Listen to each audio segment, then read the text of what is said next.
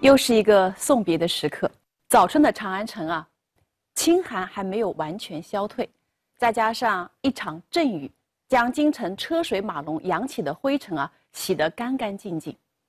可能因为天气还冷的原因，再加上刚刚下过雨，所以大街上啊并没有人来人往的行人，更加显得长安城里面有一点清冷萧瑟。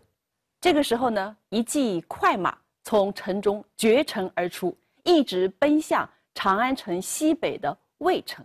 渭城其实就是秦朝的古都咸阳。那在唐朝的时候，渭河的南岸一直是长安人送别送行的一个地方。河边新生的柳叶青翠欲滴，那细细的柳叶上面还残存着早上下过的雨滴。越发衬托的不远处的驿馆，好像也和杨柳一样，是郁郁青青。快靠近驿馆的时候，那匹快马的速度呢，渐渐的缓慢下来，好像连这匹马呀，都被岸边青青的杨柳新绿的颜色给吸引住了。一直到走到驿馆的门口，马上的人勒住缰绳，跳下马来。这时我们可能才看清楚，骑马的人居然是一个。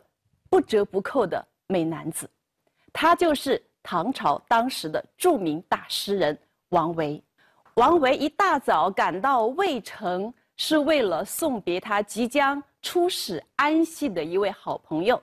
这个好朋友呢，姓袁，因为在家族当中排行第二，所以呢，王维亲切地称他为袁二。安西呢，是唐朝为了统治西域设立的安西都护府。治所在呢，在今天新疆的库车。在长安人看来啊，安西是遥远的西北边疆，路途遥远不说，而且饮食习惯、风土人情都跟京城是大相径庭。去往那么遥远的地方，这一路可以说是充满了各种未知数的一场文化苦旅。王卫的好朋友元二呢，这个时候已经在驿馆的门口整装待发。看到好朋友一大早亲自赶来为自己送行，元二心里呢还是感到暖暖的。有劳摩羯兄亲自赶来，弟敏感在心啊。王维爽朗一笑，吩咐他的随从从酒壶里呢斟上酒来。贤弟这番远行，一路上鞍马劳动，愚兄岂能不亲自赶来送一程？来满饮此杯，元二也不推辞，接过酒杯一饮而尽。王维呢，再斟上第二杯，贤弟啊，再满饮此杯。这一去路上千辛万苦，也不知道你什么时候能够回来。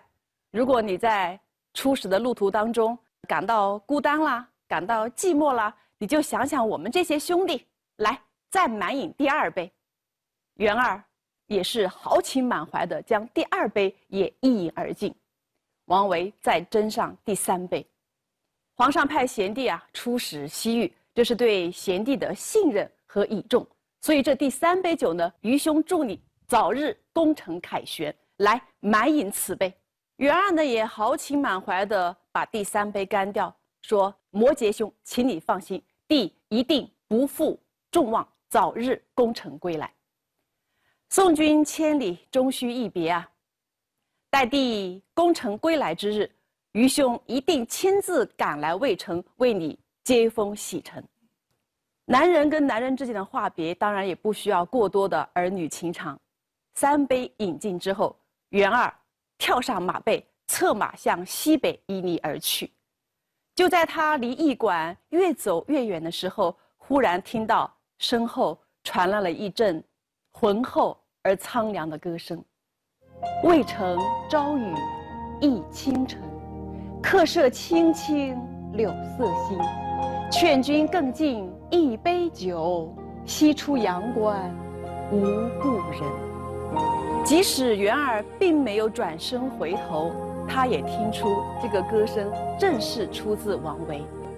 我们可能都知道，王维是。盛唐时候的山水田园诗派的首席人物，但是可能不是所有人都知道，其实王维还是一流的音乐家，一流的歌唱家。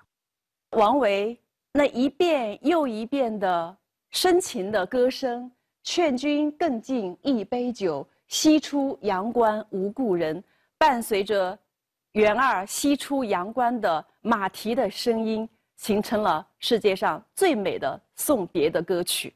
当然，元二策马前行，他并没有回头，因为他知道这一回头，恐怕呀也忍不住自己依依惜别的泪水。王维送别元二时吟唱的这首感人肺腑的歌曲啊，正是王维的千古名作《送元二使安西》。那因为送别的地方在渭城，而且诗歌的第一句呢是“渭城朝雨浥轻尘”，所以这首《送元二使安西》又会被称为是《渭城曲》。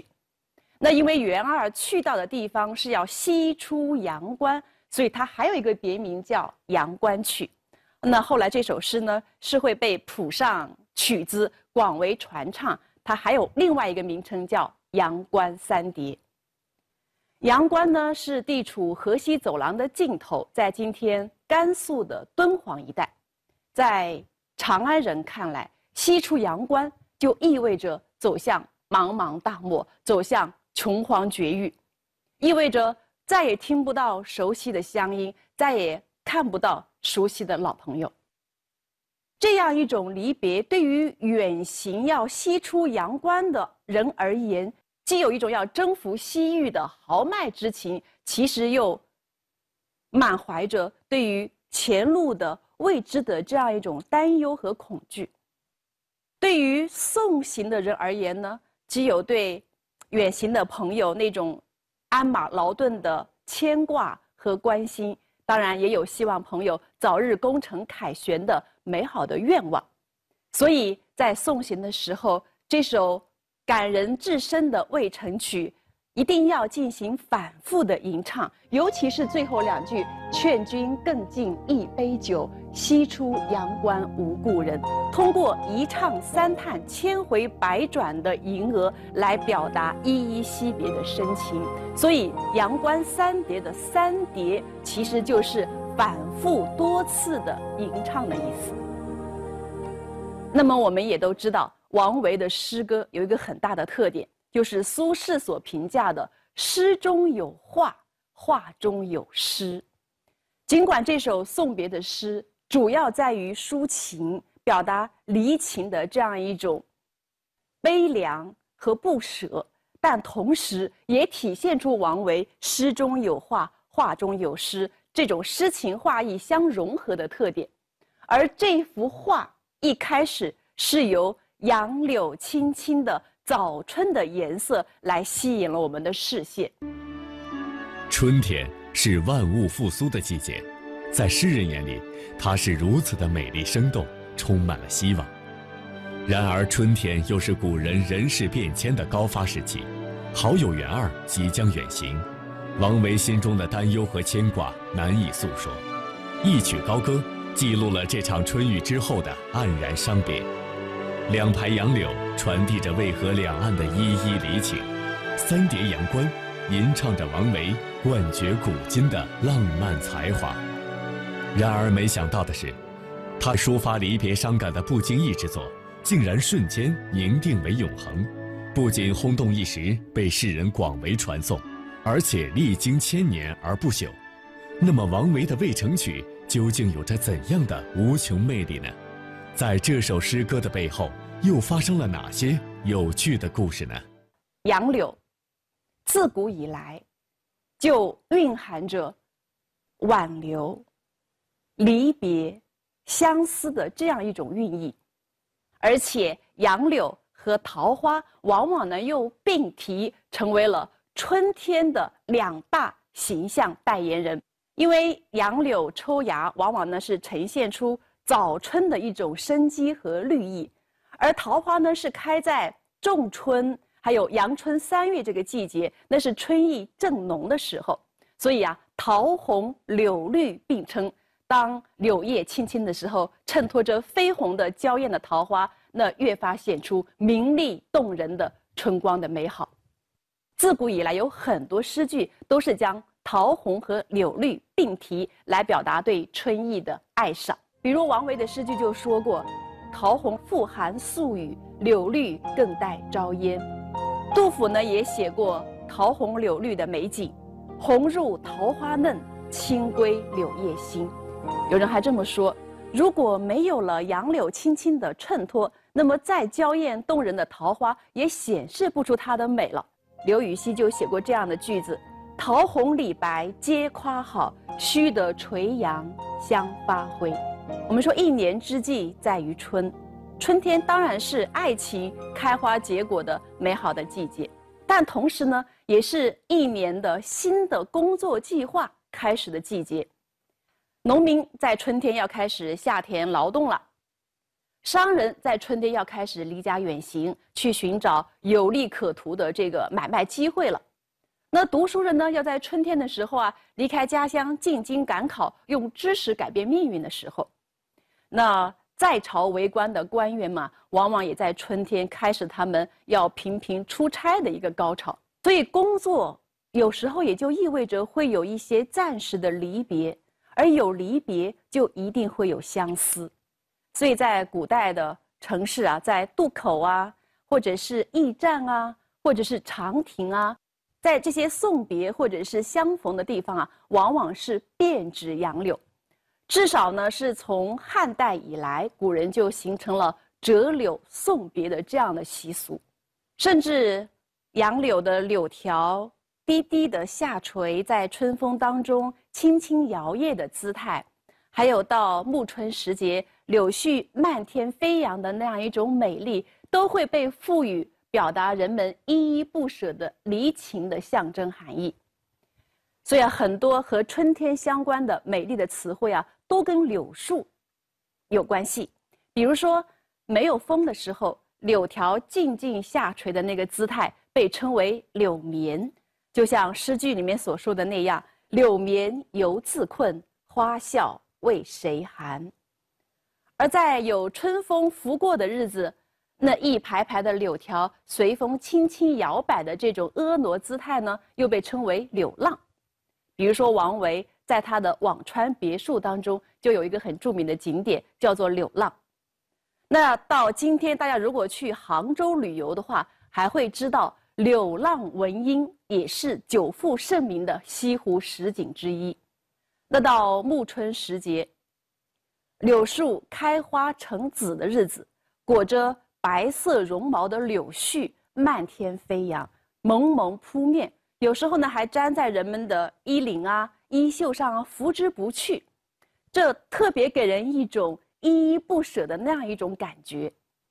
比如说，跟王维同年出生的大诗人李白，就曾经写过柳花和离别之间的美丽的诗歌：“风吹柳花满店香，无鸡压酒劝客尝。金陵子弟来相送，欲行不行各尽觞。请君试问东流水，别意与之谁短长？”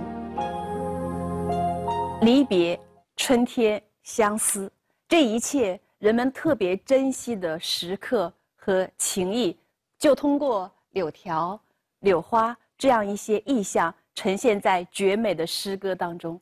渭城朝雨浥轻尘，客舍青青柳色新。劝君更尽一杯酒，西出阳关无故人。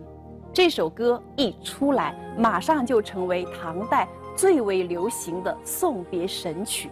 不光是在唐代，一直到其后的一千来年的这个古代历史当中，每次在离别的宴席上面，《渭城曲》都是必唱曲目之一。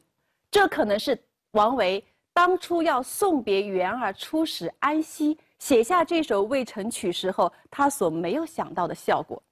那关于《渭城曲》啊，在唐朝流行的程度，还有一个。蛮有趣的小故事，在唐朝时候，有一个刑部侍郎，他住的地方巷子口啊，有一个卖烧饼的小摊贩。那每天早晨，这个开始卖烧饼的时候，小贩呢都会高声的吟唱王维的《渭城曲》，所以只要听到“渭城朝雨浥轻尘，客舍青青柳色新”的歌声的时候，人们就知道，哎，又可以吃到热腾腾刚出炉的烧饼了。这位刑部侍郎啊，很喜欢吃他们家的烧饼，每天都要派人去买烧饼回来吃。那有一天啊，刑部侍郎上班经过这家烧饼摊的时候，又突发奇想，就把那个小贩呢叫过来跟他聊了几句，就了解到这个小贩呢，边靠着这一点烧饼的买卖要养活一大家子，生计呢其实很艰难，但即便生活那么的。